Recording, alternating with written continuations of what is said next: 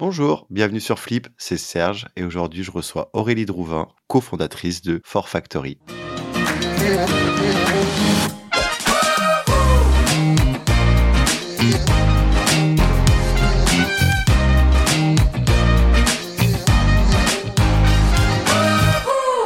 Bonjour Aurélie. Bonjour Serge. Comment vas-tu? Ça va bien. Est-ce que tu pourrais te présenter? Donc je suis Aurélie Drouvin, j'ai 36 ans. Je vis à Lyon et euh, je suis donc, euh, comme tu l'as dit, la cofondatrice de euh, For Factory. For Factory, on édite des services et applications en ligne. D'accord. Quand est-ce que tu as flippé? Bah, j'ai toujours su, c'est un peu la tarte à la crème, j'ai toujours voulu créer mon entreprise, mais ouais, j'avais, c'était, j'avais plein d'idées, mais c'était que des idées en l'air, jusqu'au premier confinement l'année dernière où euh, on a eu euh, un peu de temps, des soirs et des week-ends euh, qu'il fallait occuper. Et en plus, c'était vraiment une thématique parce que c'est là qu'est né notre premier service qui est Mes Volontés. Donc c'était une idée qu'on avait dans la tête depuis un petit moment. Et là, je pose la, question à mon compagnon qui est consultant, qui, qui bosse en indépendant. Si euh, tu fais une forme grave du Covid, que tu pars euh, plusieurs semaines en réa, que nous ne pouvons pas communiquer, qu'est-ce que je dois faire pour euh, ta boîte? Enfin, c'est quoi les mesures d'urgence? Je dois appeler qui, etc. Et c'est de là qu'est née mes volontés. On l'a développé en deux mois de confinement avec l'équipe qui va devenir For Factory. Et, voilà, c'est parti. et ça a été quoi ton parcours jusqu'à monter For Factory? Ça a été euh, plein de choses. euh, j'ai euh, en fait j'ai fait une fac d'histoire, donc j'ai un master d'histoire et d'archéologie médiévale qui n'a absolument rien à voir avec ce que je fais aujourd'hui. Après ça, en fait, j'ai été dix ans collaboratrice politique dans des collectivités territoriales. Et puis j'ai fait, euh, j'avais mis un max en fait euh, à 10 ans puisque euh, je voulais pas faire ça toute ma vie, donc j'avais prévenu mon patron. Et j'ai fait un premier virage vers le numérique parce que j'ai été chef de projet pour une plateforme de pédagogie en ligne. C'était entre le CHU d'Amiens et l'université de Picardie. Donc pédagogie en ligne sur le domaine de la santé. Et après il y a eu For Factory. Justement, est-ce que tu pourrais me parler un peu plus précisément de For Factory? Qu'est-ce que vous faites exactement? Donc For Factory, on est quatre associés. Donc il y a euh, Florian, Anthony, euh, Clément, euh, des profils assez divers. Florian et Anthony sont développeurs. Clément est dans le web depuis 25 ans. il a été, il bosse pour créer, chef de projet dans les logiciels. Et donc, euh, on a, euh, c'est un peu notre boîte pour lancer nos propres euh, projets. C'est un peu comme ça qu'on s'est, qu'on a monté le, truc parce que on a fait mes volontés ensemble, que ça a très bien fonctionné. Et on a dit bon bah vu qu'on sait faire les choses ensemble, ça matche bien, on a d'autres idées, on va continuer. De là est né un deuxième projet qui s'appelle Ziplo et qui a été lancé au printemps dernier. Donc euh, voilà, c'est un peu euh, pouponnière, euh, on a des idées et on se dit est-ce que c'est utile? Déjà la première question. Est-ce que c'est faisable? Est-ce qu'on peut le faire? Est-ce que ça peut marcher? Et dans ce cas-là, on y va. D'accord. Et du coup, ça vous proposez des prestations pour l'externe avec For Factory? Donc on ne s'interdit pas de le faire puisqu'on a les compétences, que ce soit en conseil ou, ou en prestat. Pour l'instant, on s'est euh, focalisé sur euh, nos propres projets, mais, euh, mais pour la suite, ouais, on peut très bien le faire. Est-ce que, parce que par exemple sur For Factory, c'est écrit que vous créez des applications qui peuvent être utiles et réfléchies de façon ergonomique, est-ce que par exemple ce que tu as pu voir dans ton parcours dans l'administration française, ça t'a donné des points que tu t'es dit c'est pas possible de faire des sites comme ça ou faire des applications SaaS comme ça, va falloir revoir ces éléments-là? Mais c'est exactement pour ça que c'est écrit comme ça sur le site, en fait. en fait, euh, dans euh, donc tout mon parcours dans la fonction euh, publique, c'était, euh, on nous disait, il faut absolument utiliser euh, tel outil, tel outil, parce que euh, pour des raisons de sécurité, etc. Que je comprends parfaitement. quand on bosse dans un hôpital, c'est une structure sensible et la sécurité est ultra importante. Maintenant, en fait, on peut s'amuser à tordre le bras aux utilisateurs en leur disant euh, je vous jure cette solution là elle est plus sécure si elle marche pas ou euh, que euh, c'est fait de façon que ça rend les choses ultra pénibles eh ben les gens, ils vont se dire oui, oui, je l'utilise, un promis. Hein. Et puis chez eux, en fait, ils vont utiliser euh, leur Google Drive, euh, WeTransfer, etc. Tout ce qu'on leur interdit de faire. Et euh, moi, ce que j'ai vu par exemple à l'hôpital, c'est euh, pour le partage de fichiers, les gens s'échangeaient des clés USB. Et donc, en fait, on passe son temps à nettoyer les ordinateurs. Donc, je veux bien qu'on fasse des services français et qui répondent à toutes les réglementations, mais il faut aussi que ça réponde aux besoins des utilisateurs et donc que ce soit simple et, euh, efficace. Et pas qu'on ait l'impression de se dire, bah, on m'oblige à travailler avec des outils qui, euh, on a l'impression, ils ont 20 ans d'âge en fait. Voilà, c'est dit. Ça répond bien à la question. Justement, tu le disais tout à l'heure, tu as lancé Ziplo. C'est quoi exactement Ziplo? Ziplo, euh, c'est un site sur lequel vous pouvez euh, à la fois transférer des gros fichiers, mais surtout, vous allez pouvoir les déposer pour défendre vos droits d'auteur. Donc nous, avec Ziplo, une fois que vous avez déposé votre fichier, on va vous remettre un certificat qui sera euh, valable en justice pour voilà vous défendre en cas de plagiat ou de contrefaçon. Et ça s'adresse à qui? À tous les créateurs au sens large. Et puis on est en train de faire un petit focus sur les éditeurs de logiciels. Parce que je pense qu'il y a un vrai besoin de ce côté-là pour améliorer la façon dont, on dépose son code. Parce que quand on parle de droit d'auteur c'est pas juste des auteurs des dessinateurs etc c'est vraiment voilà toute, toute création du coup, ça se passe comment? Il y a une preuve de dépôt qui, est créée, c'est ça? J'imagine qu'il doit y avoir des normes à respecter, non? Oui, alors euh, on fait euh, donc euh, quand on reçoit le fichier, nous on va en faire une empreinte. On calcule ce qu'on appelle le, hash du fichier. on fait plusieurs hash, on fait un peu notre, petite sauce là-dessus. Et on fait faire un eurodatage certifié. on le fait faire par un tiers qui est reconnu, tiers de confiance de l'État, pour que l'eurodatage soit bien reconnu et valable en justice. Et puis on va conserver euh, une copie euh, du fichier entre 3 et 15 ans, ça c'est au choix de l'utilisateur. Parce que la preuve qui est valable en justice, c'est euh, le certificat avec le hash, l'eurodatage, mais il faut que ce soit le bon fichier qui, qui corresponde en face, donc il n'est pas question de le perdre ou de le modifier en cours de route. Donc c'est pour ça que nous, on va le, le geler en fait en en faisant une, une copie pour le ressortir en cas de besoin. Typiquement, vous digitalisez ce qui avant les, les auteurs, par exemple, envoyaient avec une, euh, un timbre et euh, une enveloppe euh, chez... C'est exactement ça, en fait. Il y a l'enveloppe solo de l'INPI. Donc, et puis il y a aussi la société des auteurs, etc. Donc il y, a, déjà hein, des, choses qui existent pour enregistrer. Là en fait, ce qui va nous différencier, c'est que on peut gérer vraiment du très gros fichier. Aujourd'hui, en fait, quand on fait de la création, euh, euh, vous avez euh, du fichier, que ce soit des graphistes, quand on fait du packaging, ça peut être du format très lourd ou même de la vidéo. Donc ça, faut pouvoir le, le, gérer. Et puis, ça se fait vraiment. on parlait d'ergonomie tout à l'heure, ça se fait en trois clics. Vous glissez, déposez votre fichier. Vous cliquez déposer, vous vous êtes enregistré et, c'est fait. Vous pouvez déclarer également des co-auteurs parce que souvent on travaille en équipe. Donc euh, voilà, et puis on est en train de, voir avec euh, euh, les gens qu'on rencontre au fur et à mesure parce que le service a été lancé au mois de mai dernier pour améliorer à chaque fois et que ça colle vraiment aux besoins de, de l'utilisateur. Donc, donc on écoute de façon très attentive ce que, ce que nous disent nos utilisateurs. et les données sont stockées en France? Oui, alors c'est 100% français. C'est pas juste stocké en France, c'est chez un hébergeur français. On répond euh, donc évidemment euh, tout ce qui est réglementation euh, RGPD. Et puis on a poussé, voilà, on a un certificat ce qu'on appelle RGS pour vraiment répondre à être dans les clous de toutes les réglementations et qu'on puisse être utilisé par des collectivités, des services publics. voilà, j'ai, on a poussé le vice jusqu'au bout, si je peux dire. c'est écrit sur le site, c'est intéressant que Ziplo est privacy by design. En quoi c'est un élément important dans la sécurité des données? Le RGPD, c'est quand même euh, une donnée, enfin, c'est quelque chose d'important euh, maintenant. Un, les utilisateurs sont très sensibles à l'utilisation euh, de leurs données.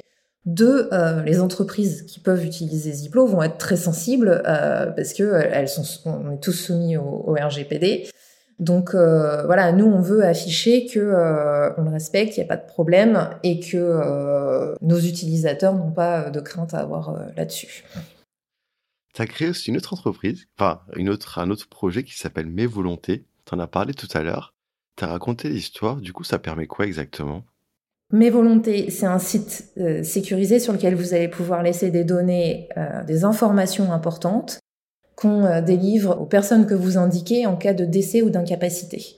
Donc les informations qu'on laisse sont des informations soit personnelles, donc dernière volonté comme son nom l'indique, mais aussi des codes d'accès, la liste de vos comptes et placements, etc. Des informations aussi professionnelles, des instructions, comme je le disais tout à l'heure, voilà, c'est qu'on puisse reprendre la main en cas d'accident avant, on fouillait des tiroirs et puis euh, selon comment c'était rangé, on finissait par trouver plus ou moins euh, d'informations.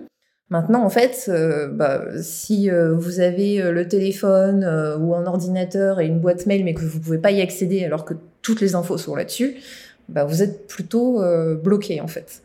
Donc c'est voilà, c'est on a vu qu'il y avait un trou noir sur la gestion de la vie numérique en cas de pépin côté utilisateur, que ce soit temporaire ou définitif. Et c'est quoi typiquement les informations que l'utilisateur euh, sauvegarde dessus? Il y a des informations très importantes, je le disais, c'est l'accès euh, à l'ordinateur, euh, à la boîte mail pour aller trouver des informations, mais aussi quand il va falloir aller clôturer des comptes ou changer des mots de passe, vous avez besoin, ça passe par votre boîte mail par exemple.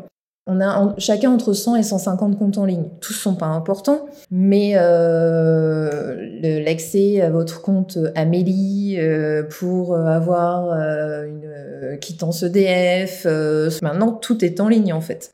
L'accès à votre mutuelle, voilà. Donc c'est vraiment ce genre d'infos pratiques. C'est aussi, on parle des réseaux sociaux, ça peut paraître trivial, mais que ce soit pour le côté personnel, aller récupérer euh, des photos de famille, qui maintenant euh, les gens utilisent Facebook comme euh, des albums de famille qui partagent, partagent entre eux, bah, c'est l'utilisation en fait. Mais pour les pros, maintenant, Facebook, c'est devenu votre boutique en ligne.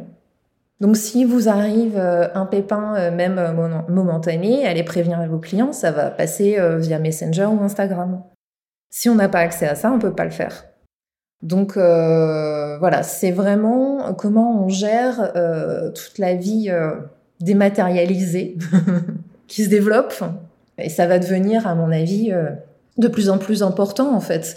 Toute, toute cette vie et cette identité numérique. On parle beaucoup de métaverse avec Facebook, mais bah, donc voilà, c'est ne pas laisser ces données en pâture et stagnation le jour où on n'est plus là, quoi.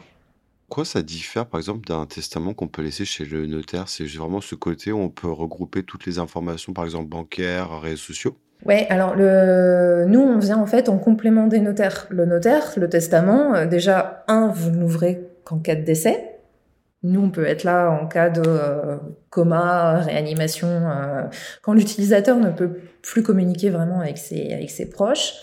Et puis en cas de décès, un, on n'ouvre pas le testament forcément tout de suite. Et le notaire, pour l'instant, ne gère pas toute cette euh, vie numérique. Nous, on est vraiment sur de l'information pratique pour soulager les proches à ce moment-là. Le notaire peut également être euh, destinataire des informations pour avoir une mise à jour. On parlait de, euh, de finances tout à l'heure. Euh, bah, si vous mettez à jour vos assurances vie, vos contrats, etc., que vos proches soient au courant, ah bah oui, il y avait une assurance obsèque, j'ai pas besoin d'annoncer euh, les frais, par exemple, parce que ça, ça arrive tout le temps, en fait.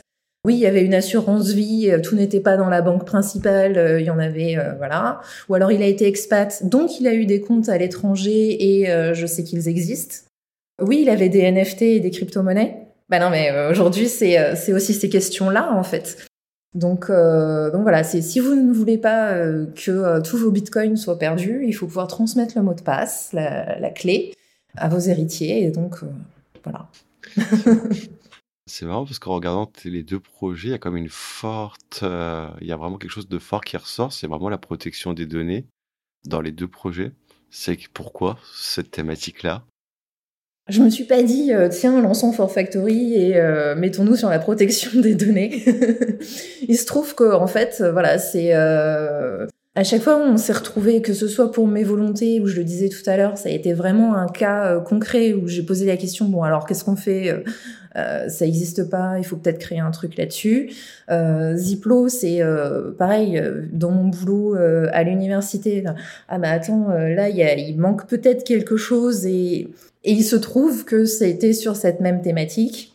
Il se trouve que euh, ça nous arrange parce que euh, lancer deux projets comme ça, euh, presque en parallèle, ça peut faire peur, mais en fait, il y a une logique et technologique puisqu'on utilise des briques de l'un ou de l'autre pour développer les deux projets.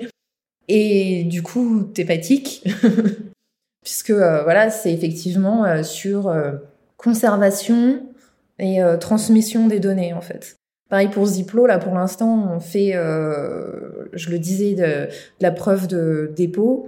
On va aussi aller vers euh, de euh, ce qu'on appelle de l'antiercement, ce qui est du séquestre.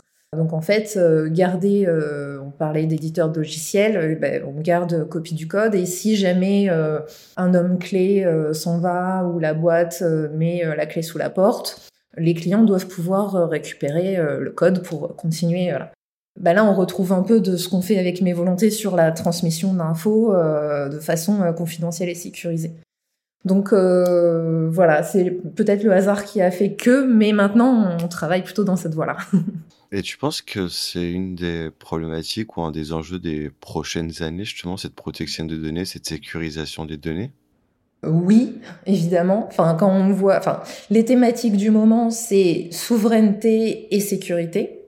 Sécurité parce que euh, le nombre euh, d'attaques euh, est assez hallucinante et voilà, c'est pas parce que vous n'êtes pas une grosse entreprise que vous ne serez pas attaqué, ils attaquent vraiment tout le monde. Donc la conservation de vos, données, pouvoir les récupérer en cas de problème, c'est très important.